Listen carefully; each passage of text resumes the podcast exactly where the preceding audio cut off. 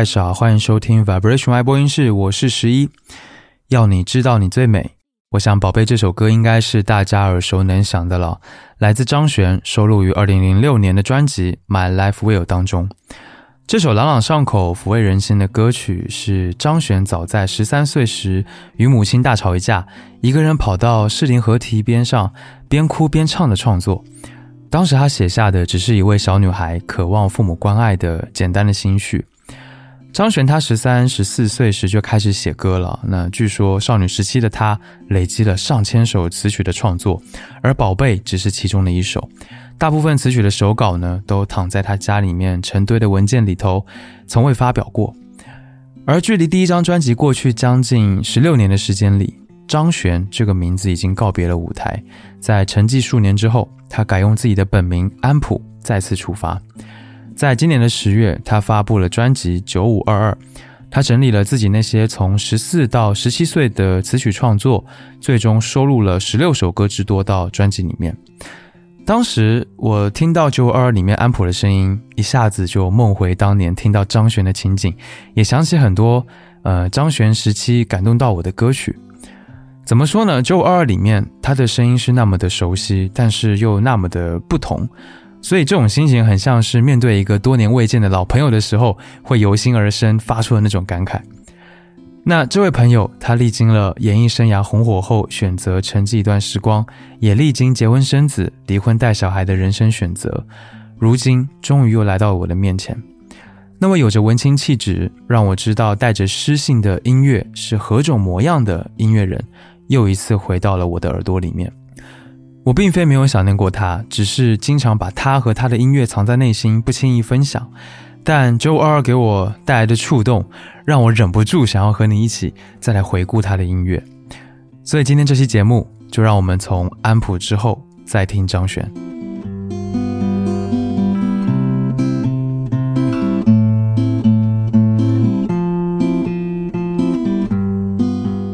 张悬的第一张专辑发行于二零零六年，但其实早在二零零一年的时候，他就有机会能够发唱片。他也历经了录音、拍宣传照、拍摄 MV、音乐录影带，呃，甚至也跑过校园这一些呃发片前的一些过程。但是很不巧的是呢，当时签约的公司八八六六因为公司人事重组、缩编等一系列的问题，无法替他发行那张已经录制好了的唱片。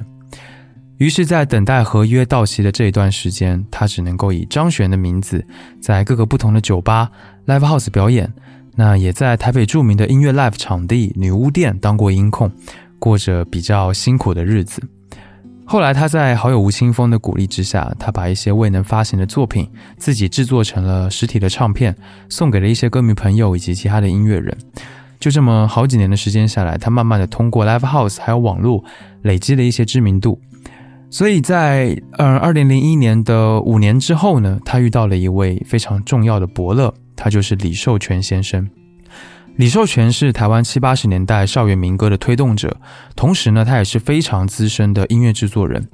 他辗转拿到了张悬的这一张地下唱片，并且在张悬的作品当中听到了热烈拥抱文字与音乐创作的愉悦和自由，这个深深的感动到了他。于是李寿全呢，他来到女巫店和张悬见面，两人相识，他还帮张悬解决了当时的合约问题，并且劝张悬重新签约发片。虽然八八六六给张悬留下了一些阴影，让他对于再次发片啊这个签约这件事情有点犹豫，但是呢，他还是决定再给自己一个机会，签约了当时的 Sony。于是，在二零零六年，经历了重重阻碍之后，他终于发布了首张专辑《My Life Well》。开头你听到的这首歌《宝贝》就收录在这张专辑当中。嗯，这张专辑现在听来自然是显得有些天真和不成熟，但是呢，它确确实实是一张成功的专辑。易懂而且容易引起共鸣的歌词，简约悦耳的旋律创作，都是这一张专辑的优点。但是《My Life Well》会引起那么多人注意呢？我认为是因为它和当时很多努力去迎合市场的主流作品不同，它非常的纯粹和纯真。这张专辑里面的张悬，他就像是一个好朋友一样，在你耳边诉说心事，向你分享生活中的喜怒哀乐，是那么的亲切又真挚的。当中呢，有两首歌我是特别喜欢的，一首是专辑的第一支歌《Scream》，虽然叫做《Scream》呐喊尖叫。但它却是清新舒适的民谣曲风，用接近念白的演唱方式，诉说着关于成长的哀愁。张悬当时是想透过《Scream》这一首歌呢，去反映自己和父母之间那种对抗、纠结的状态，去表达一些他的真实想法。下面就让我们来听这一首歌《Scream》。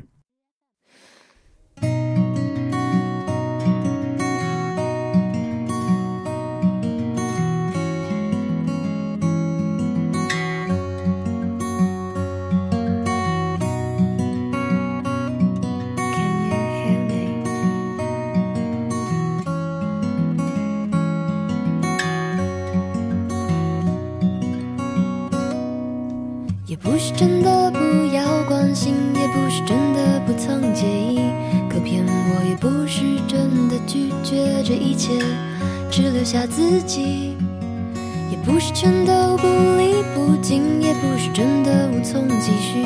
可每一次我的试着坚强，都成了不得已的哭泣。I'm screaming,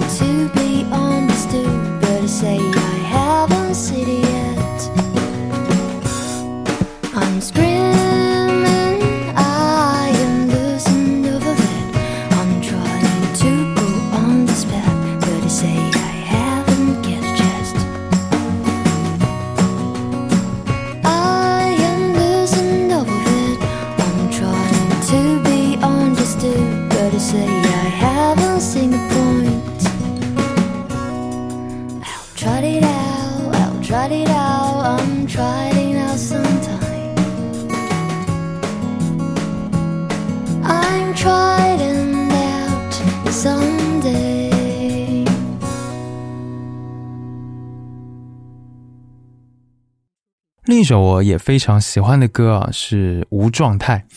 因为这张专辑在我听来其实充满了少女心事，毕竟里面的创作和录音都是很多年以前就完成的了，整体有些哀伤，呃，有点甜，那也有些温暖。但是《无状态》这一首歌，我觉得相当的沉人，它的基调是沉下来的，显得有一些黑暗。并且呢，张学音乐的文学性或者说诗性，也在这一首歌里面有初步的体现。所以对于我来说呢，他在这张专辑当中反而是最有张悬当时应该有的样子的，就是非常的有张力。比如说第一句歌词：“我喜欢永恒的短暂，化主动为被动的昏暗，所有公允的景观之中，我都不存在。”在流行歌坛中，我想。公允的景观这样子的词汇和句子是很难看得见的。下面呢，就让我们直接来听这一首歌《无状态》。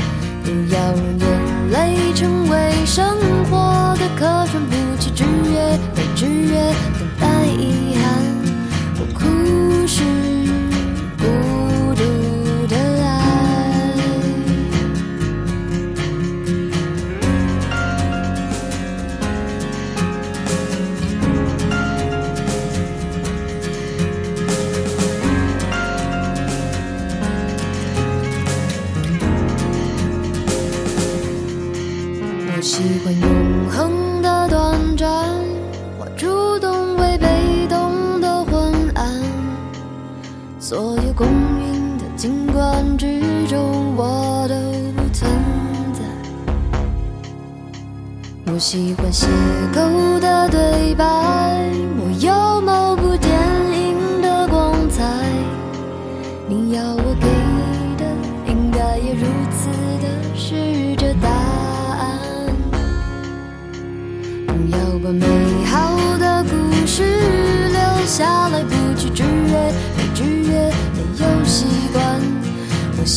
喜欢独白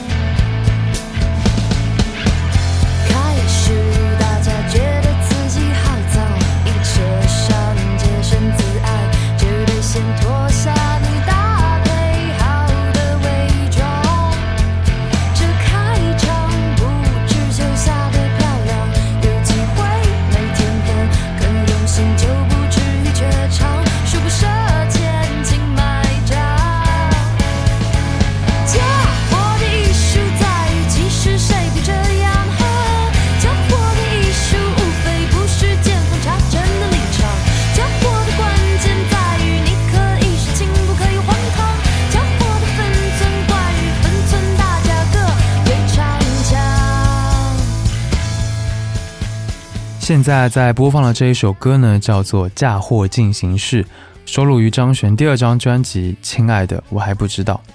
这首歌在当时我听到这张专辑的时候啊，真的是给我震惊到了，因为这个和第一张的张悬也差别太大了吧，所以一时间的难以消化。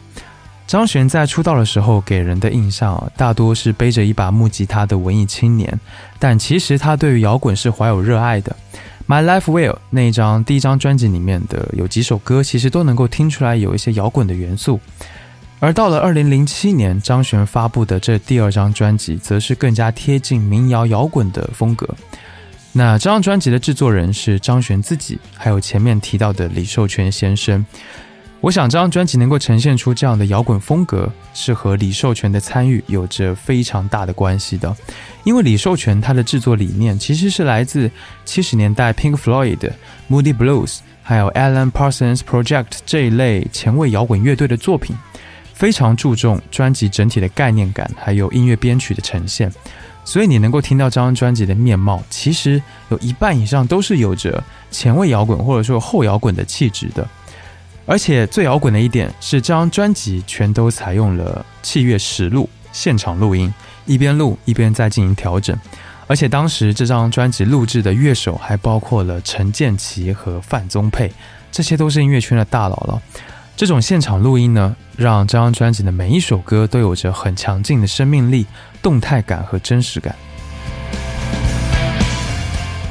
那比起上一张，我觉得这张专辑是成熟了很多。那这个阶段的张悬已经离那个小女孩越来越远了，多了许多批判、自省和更深入的思考。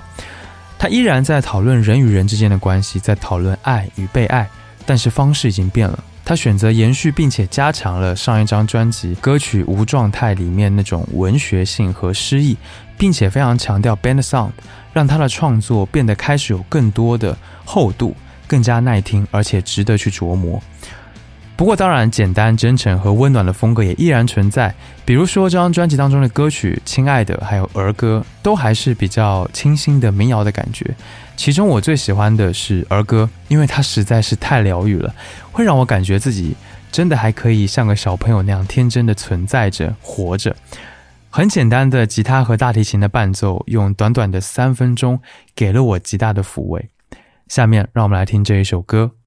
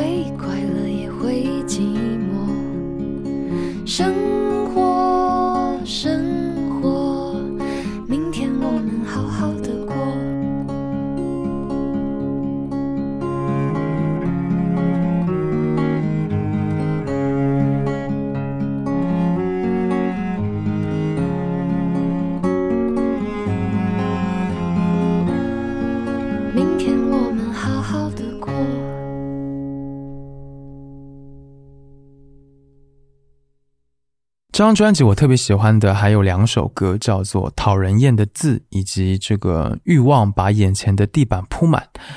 这两首歌分别是六分钟和七分五十秒的时长，这个时长注定他们在这张专辑当中有独特的定位。啊，我感觉这两首歌的编曲思路其实更偏向后摇滚一些，它用循序渐进的器乐来带动整体的氛围和感染力。尤其是《欲望把眼前的地板铺满》这一首歌，它的曲式整体的起伏不是很大，但是在不停的行进当中却充满了变化和细节。这种处理我觉得很大胆啊，在市场当中这样的歌并不会受欢迎的。而且能肯定的是，我想在这张专辑里面，在这首歌里面。张悬那种忠于自我、不甩市场的这种创作态度，已经蛮明显的了。下面让我们来听这一首歌，《欲望把眼前的地满铺满》。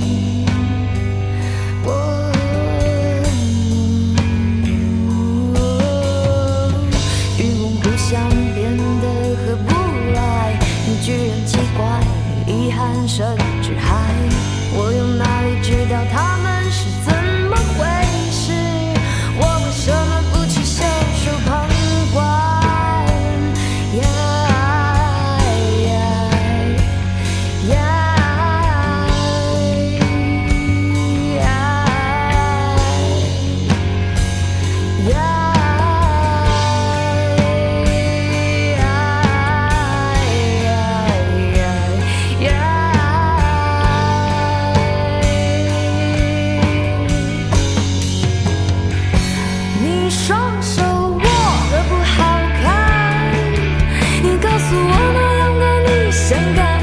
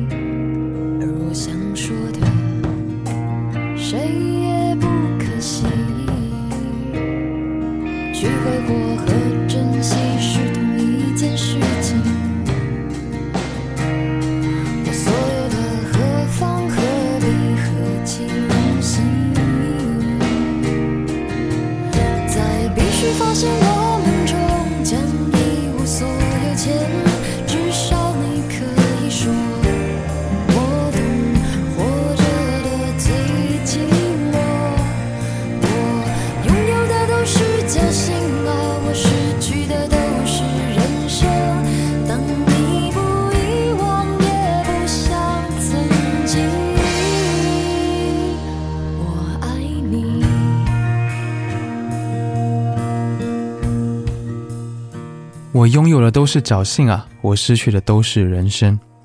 有多少人曾经用这一句话来当做自己的个性签名？评论区里面举个手，让我看一看哈。这句歌词呢，可以说是张悬最有标志性、流传度最广的一句了。有一天，我的太太问我说：“哎，这句歌词这句话是什么意思？”我解释了两句之后，但是总觉得怎么说都不对啊，就是我没有办法解释，它是一种感觉和氛围。这个其实我觉得应该是现代是一个很大的特性啊，就是你很其实很难具体去解释它，但是你看到这些文字，你会觉得自己的心里被敲打了一下，或者被浸润了一下。有人会说这是一种矫情、无病呻吟，就是莫名其妙的。但是在我想来啊，这正是所谓诗的美感，也是张悬的歌词经常给我带来的感受。那这句歌词呢，是来自张悬二零零九年发布的第三张专辑《城市》当中的歌曲《关于我爱你》。《城市》这张专辑是第三张了，对于张悬来说呢，它是一个真正摇滚化的体现。他在零七零八年游历了各个不同的城市，并且在二零零八年组了一个乐团，叫做 Orgy，他们一起创作录制了这张专辑。那比起第一章和第二章以自我为创作中心来说，城市它是一张有着非常明确的主题，并且呢眼光是向外部世界探索的这么一张专辑。里面总共十首歌，它把爱、社会和土地以人内心的视角来呈现，最终呢构成了他对于所谓城市人的生活的一种思考和反应。这张专辑中呢有两首歌是特别打动我的，分别是。南国的孩子以及同名歌曲《城市》。嗯，南国的孩子，它更贴近张悬以往惯用的以文本来导向音乐的风格。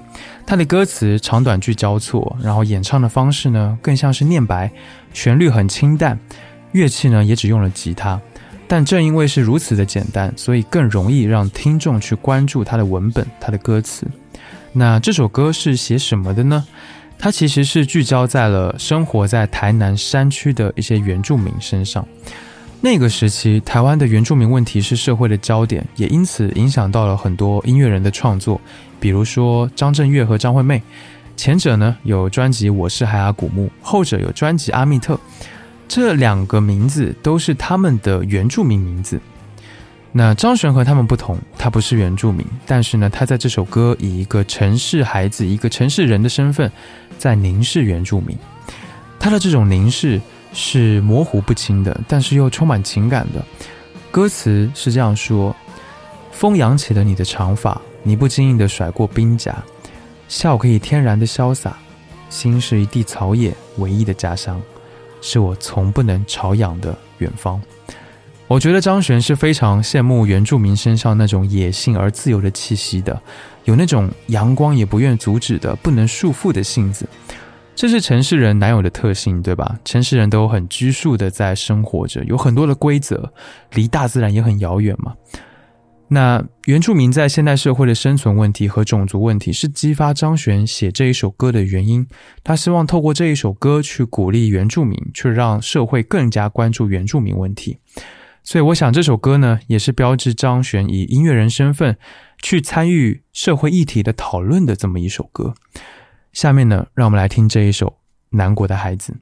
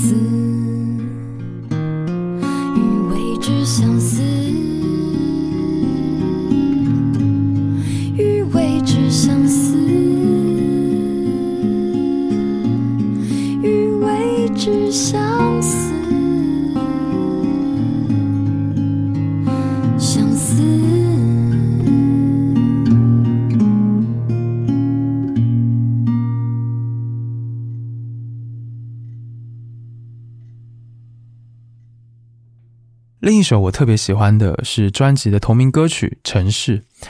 这首歌的摇滚曲风其实是相当工整的，这是在张悬的歌当中比较少有的正常的编曲，比较的平稳，然后结构呢也很明显，旋律流畅，可听性也比较高。那我喜欢这首歌是因为里面的副歌有一句歌词特别的打动我：人们火热，宗教理想娱乐，而我爱你，你可能记得。前半句就是我们最常见的城市人生活的景象嘛，这个宗教啊、理想啊、娱乐啊这些词汇是非常上帝视角的。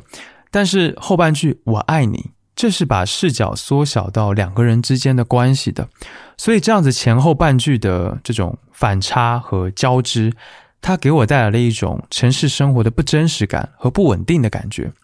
而且“可能”这两个字，就是你可能记得的“可能”这两个字。又让我感到，就是城市中人与人之间的那种不信任和疏远的感觉。所以就是这么一句歌词，让我觉得这样的表达是非常切题而且精彩的。下面呢，让我们来听这一首歌《城市》。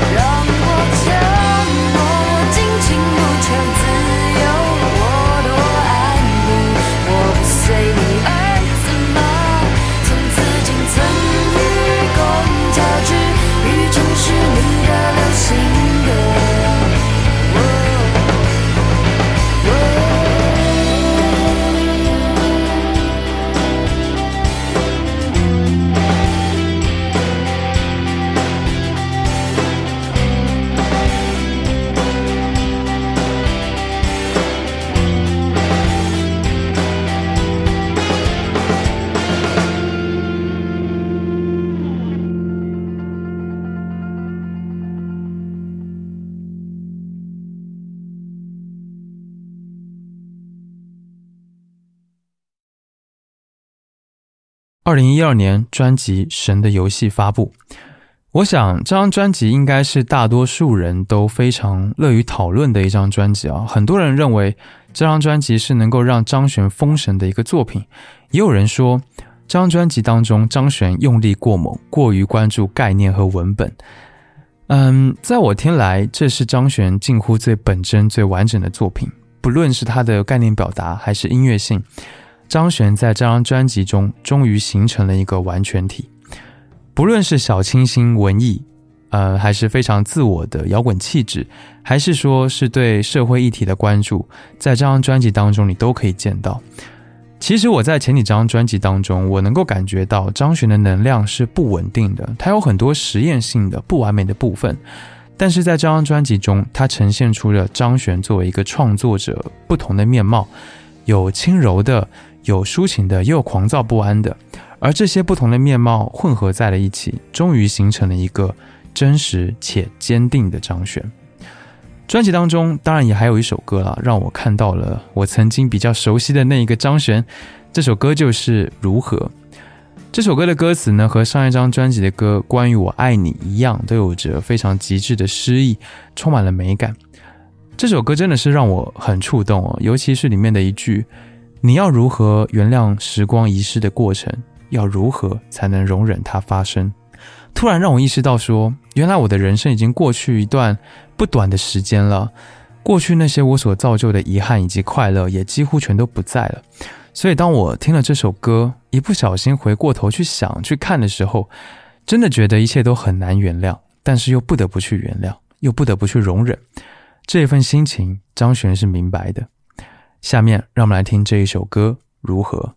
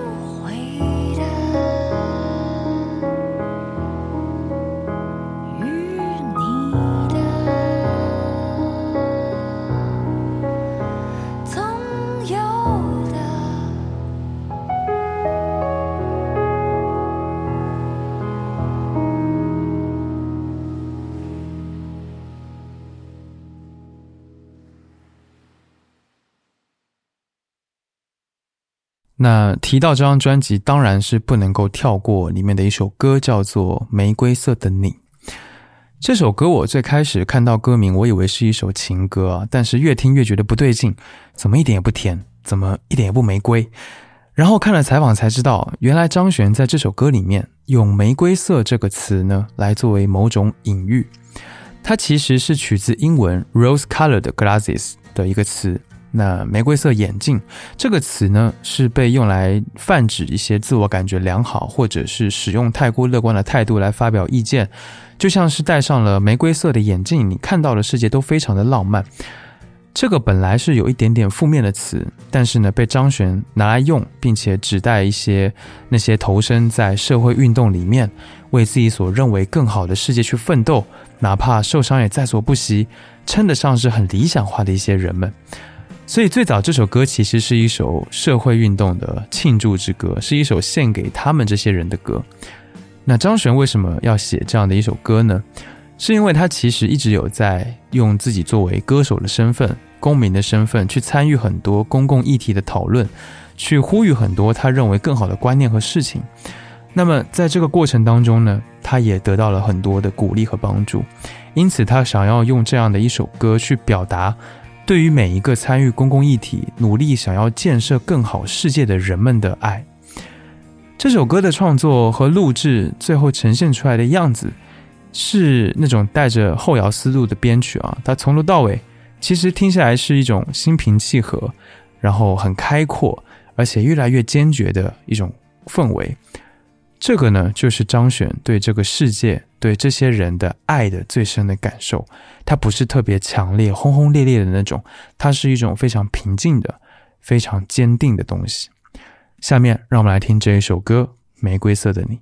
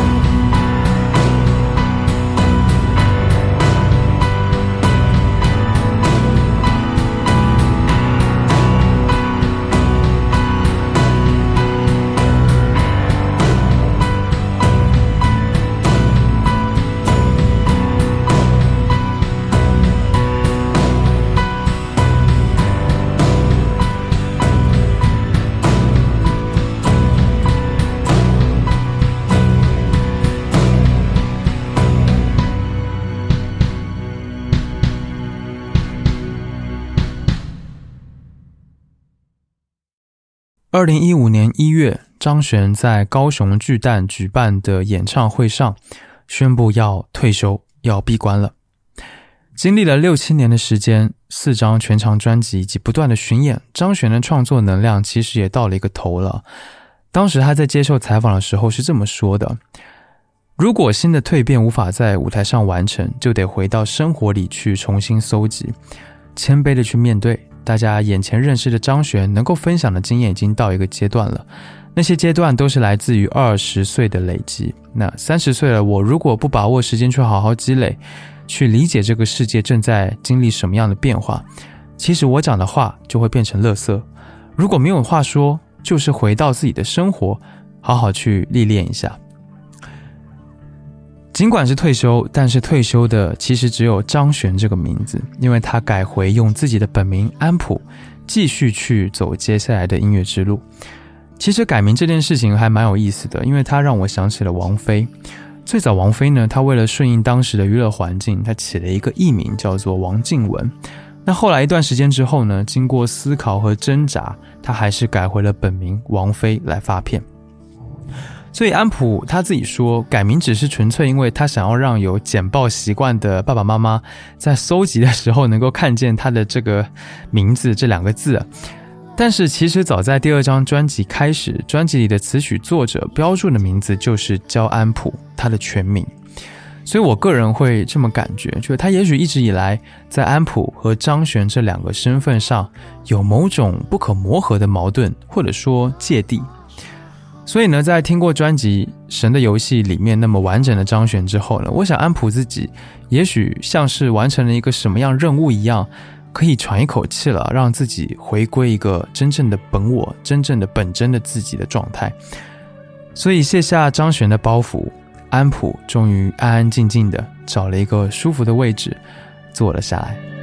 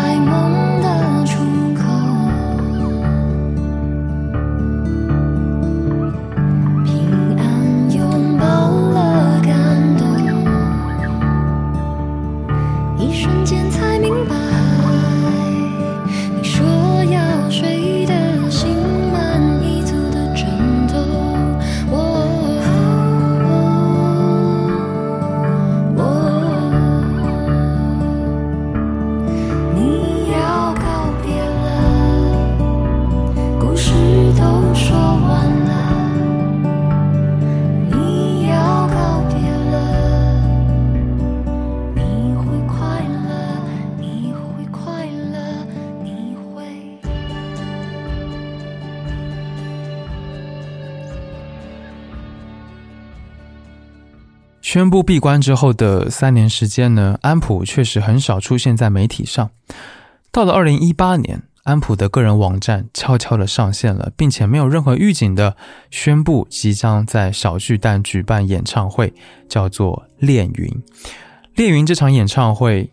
是非常特别的，它全是翻唱，它里面唯一一首《宝贝》啊是不算翻唱的翻唱，就是安普翻唱张悬，你说这算什么翻唱，对不对？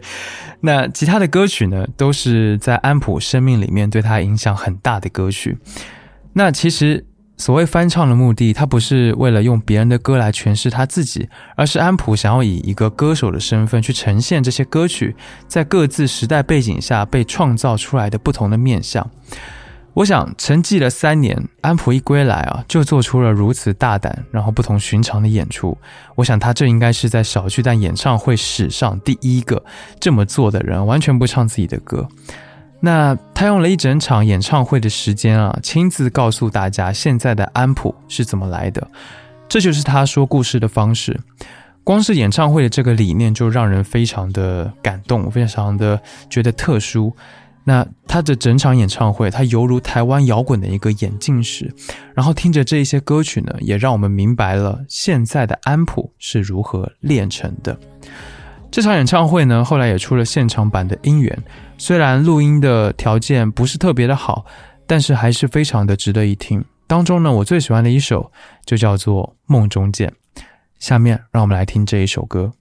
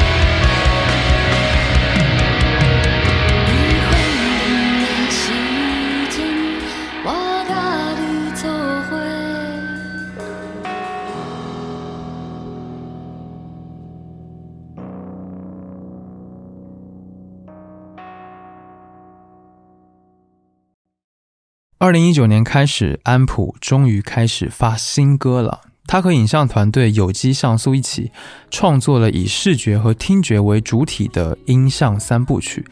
这三部曲呢，有着与之前的张悬完全不同的声响。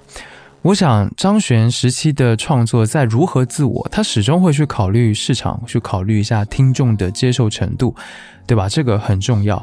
但是呢，在安普的三部曲里，你能听到的是非常纯粹的音乐，有着丝毫不讨巧的词曲和编曲，在结构上呢，完全不是一般华语流行歌会有的样子。那这次安普找来了黄小珍和陈珊妮来做编曲，用陈珊妮的话来说。他觉得这是一场意识流的音乐探索与冒险。那这三首歌呢？他已横跨将近半年的时间发行完了。呃，我重新再来听这三首歌的时候呢，我感觉安普好像是想把各种声音记录下来，然后把它们去组合成一个非常有时空交错感的一个氛围，或者说一个空间。我觉得安普这个阶段开始呢，他创作的叙述方式、叙事方式呢，变得更为精炼和高超了，以及他所关注的生命的主题也是越来越复杂而且难以掌握的一种东西。其中我最喜欢的是 Zoya 这一首歌。Zoya 是什么意思呢？是毛蟹的藻状幼体学名。在 MV 当中，嗯，它的这个三部曲你一定要去看 MV，就是必须配合 MV 来看。嗯，在这个 MV 当中，我跟随着这个 MV 里面有两只毛蟹，它跳出了人类的视角，游历人类世界的过程。嗯，我感受到了这个现代社会的艳丽和一个诡异的巨大感。那这首歌它其实是有着简洁的配器和电子声响，最让我惊喜的其实是当中。民俗音乐的一些元素，它打造出了辽阔的空气氛围，嗯，似乎一下子又把生死的这种聚散离合的主题给表达了出来。下面呢，让我们直接来听这一首歌《走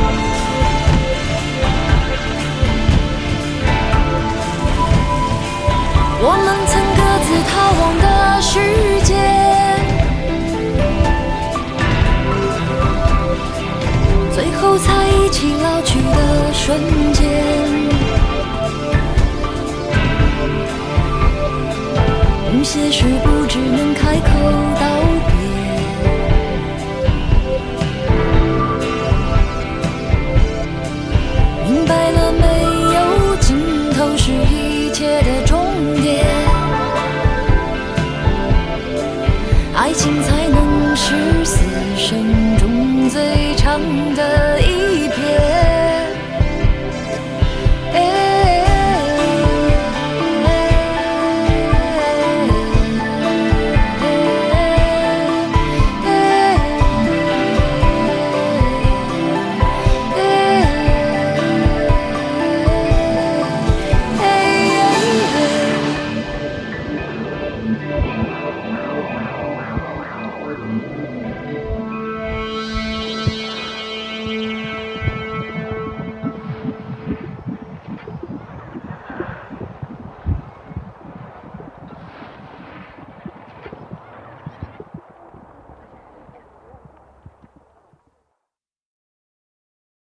最后呢，让我们回到这期节目开头介绍的专辑《九五二二》。大概一年半前，安普午夜翻起了多年前的工作笔记，找出了这些当年未受到青睐的词曲手稿。他读着这些略显生涩却无比真恳的笔记，随着天色渐亮，他决定要以此刻的人生感悟，将二十七年前这些歌曲重新梳理发表。因此，才有了《九五二二》这张暌违了十年的创作专辑。它名字意为一九九五年写的歌，二零二二年来唱。这穿越了二十七年的岁月，女孩已经成为女人，成为母亲，并且她选择在此时对于自身的生命做出回应。这张专辑是破碎的，它并不是一个有着非常完整概念的作品，它更像是安普在和当年还是个女孩的自己对话一样的感觉。每一首歌都是他年轻时候的表达和想法，他在此时选择了用这样的方式来完整自我的存在，所以从头听到尾，歌曲很多也很细碎，他给我的感觉始终是非常私密，而且有点难以融入进去的。它更像是一张显得晦涩而私人的作品集，难以找到一条线去串联它。可是，在聆听的过程当中，我也开始了思考：如果是我自己呢？我会如何看待很久远以前的自己？而在非常遥远的以后，那个时候我又会如何看待现在的我？会用什么样的角度来回答我现在的自问自答和思索和挣扎？这是我听完这张专辑之后觉得非常有趣，然后也很宝贵的一点触动和思考。我想，九五二二对于安普自己和他老歌迷来说，或许是有着非常深远的意义。在这张专辑当中，我最喜欢的歌曲是《最好的时光》。安普在这首歌的主歌留下了当年纯真青涩的问题，一个叩问。但到了副歌，是安普在三十到四十岁这个期间，对他生命中发生过的人事物，最简单、最真诚、最白话的一个反思。下面，让我们来听这一首歌《最好的时光》。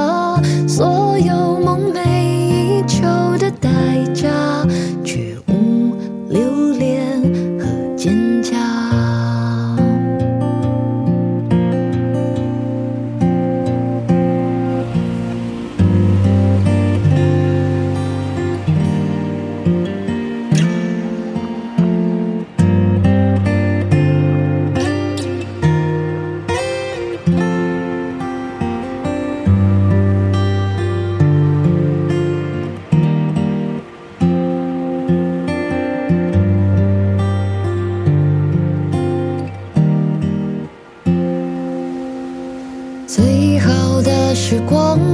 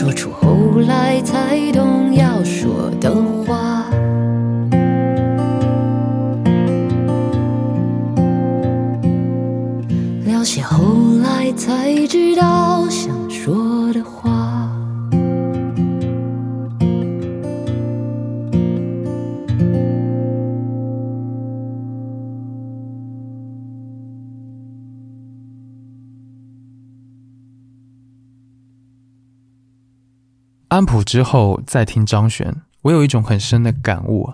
从张悬的第一张专辑到安普的第一张正式专辑，这当中如果说每一首歌都是他的生命的经验，那其实纵观下来，所有人的生命经验都是在不断轮回的过程当中去碰撞，从而形成的。张悬还是安普，这都不重要，他们只是一个过程。只是张悬和安普他们都在相互牵引、彼此影响，并最终呢，成为了名为张悬或安普的这个人一个完整的样子。这种牵引和影响相互交织缠绕，成为了一张蜘蛛网，或者成为一张复杂繁复的脑图。它是一张无比结实的网，它让这个完整的人可以有足够坚定的信念，来继续去走人生的路。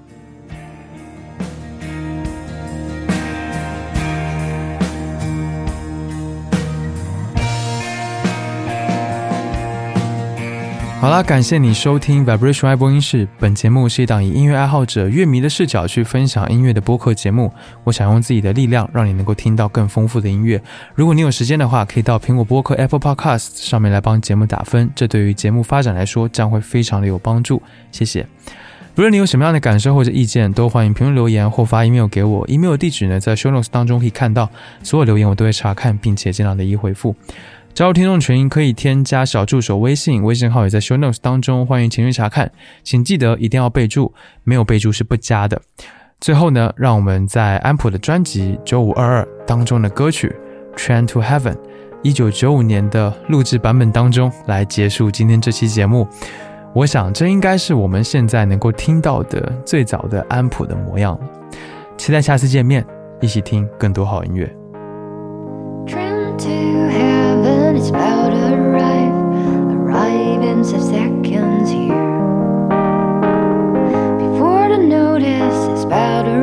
days in Brian here somewhere.